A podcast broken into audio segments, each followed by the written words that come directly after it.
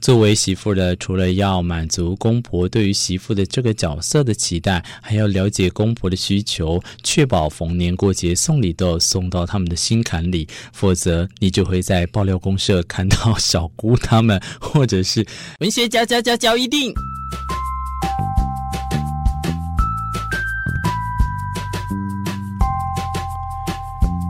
欢迎收听文学交一定。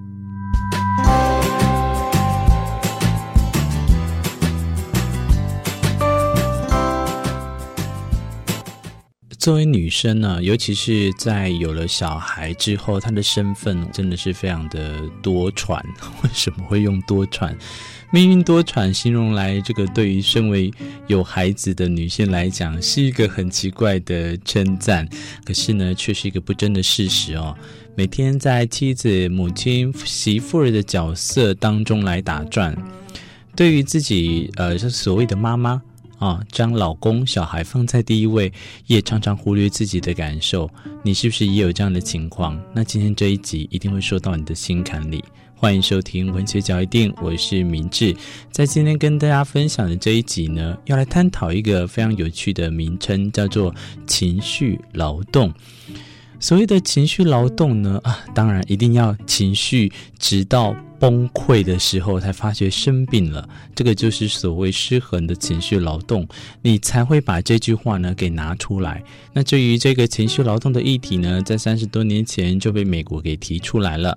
情绪劳动呢，起初是从职场角度探讨，工作时不但要付出体力脑力，还要付出情绪。比方说，服务生除了提供顾客需要的服务之外，还必须要时时保持亲切和蔼的态度，才能让顾客满意。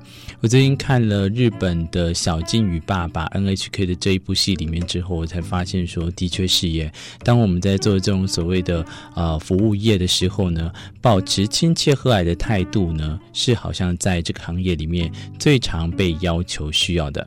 但随着时代的演进，这个概念呢，才逐渐从职场延伸到了家庭里面。家庭情绪的劳动呢，结合了家务劳动、时间活动的管理和回应情感的需求。身为母亲呐、啊，除了要规划家庭的行事历，绞尽脑汁让事情顺利进行，还要确认每一个人的喜好，确保大家开心。嗯，到底是在当妈妈还是在当情人啊？身为妻子，除了要操持家务、营造温馨的氛围之外，还要懂得察言观色，倾听老公的烦恼。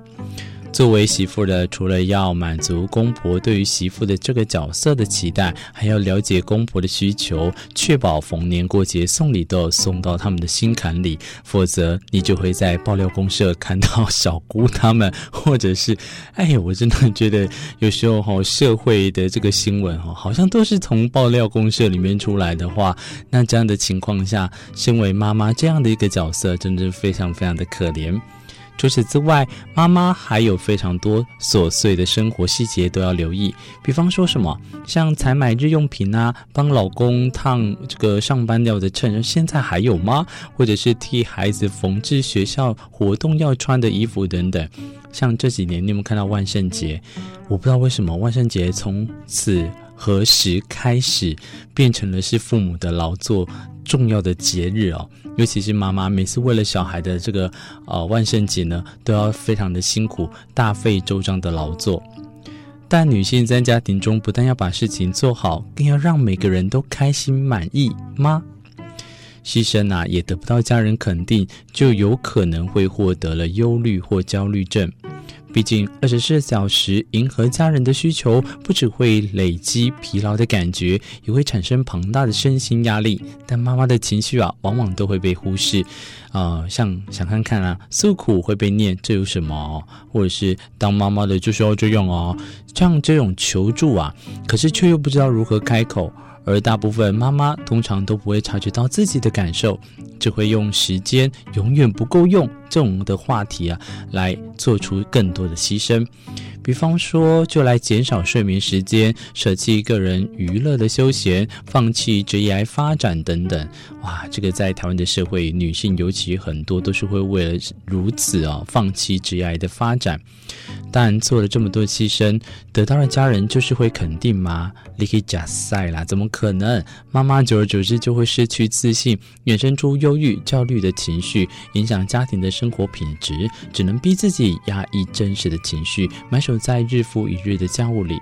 今天简短的跟大家分享有关情绪劳动的议题啊，那从妈妈这个非常适合的角色来着手，这绝对是磨刀霍霍的一个主题。但是身为男性的我们会不会也有？那男性在职场上的压力，或者是回家面对了之后，还有啊逢年过节，老婆娘家那边的亲戚，或者是之间的应对，这些对于我们来讲都是一种情绪劳动上非常值得探讨跟深思的。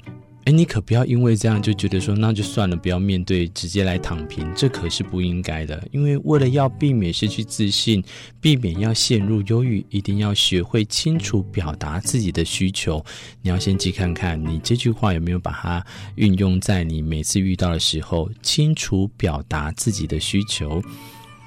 不敢称之为大师啊，不过可以提供给大家几个所谓的沟通的方法，像是对于家庭的时候，厘清需求，想清楚自己要的是什么；像与家人沟通前，一定要先想清楚自己要什么，是家人的重视和感谢，被家人尊重或肯定。还是有人帮忙分担家务，事先的厘清你想要的需求，才能在沟通的时候呢，达到你要的目的。第二个方法呢，你可以选择对的人。所谓对的人呢，每个人在家庭中扮演的角色不同啊，个性、心态也会不同的差异，所以你要选择。譬如说，有有的人呢比较适合他，可能可以去帮忙你处理这件事情。A，那你当然总不能叫一个不相干人等 C 来去处理，因为他有可能就会一个做不好的风险在。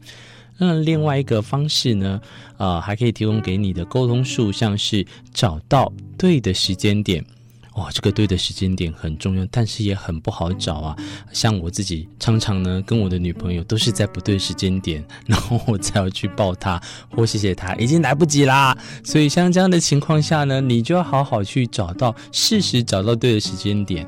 我知道这个很难，但是呢，好好的开始去思考看看，你一定会找到该有的缝隙，那时候插进去就对了。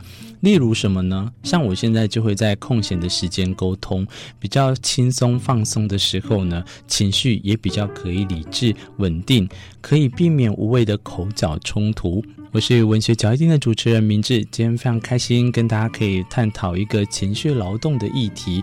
对我来讲呢，其实我不知道，我也不是一个很会面对应对的人呢。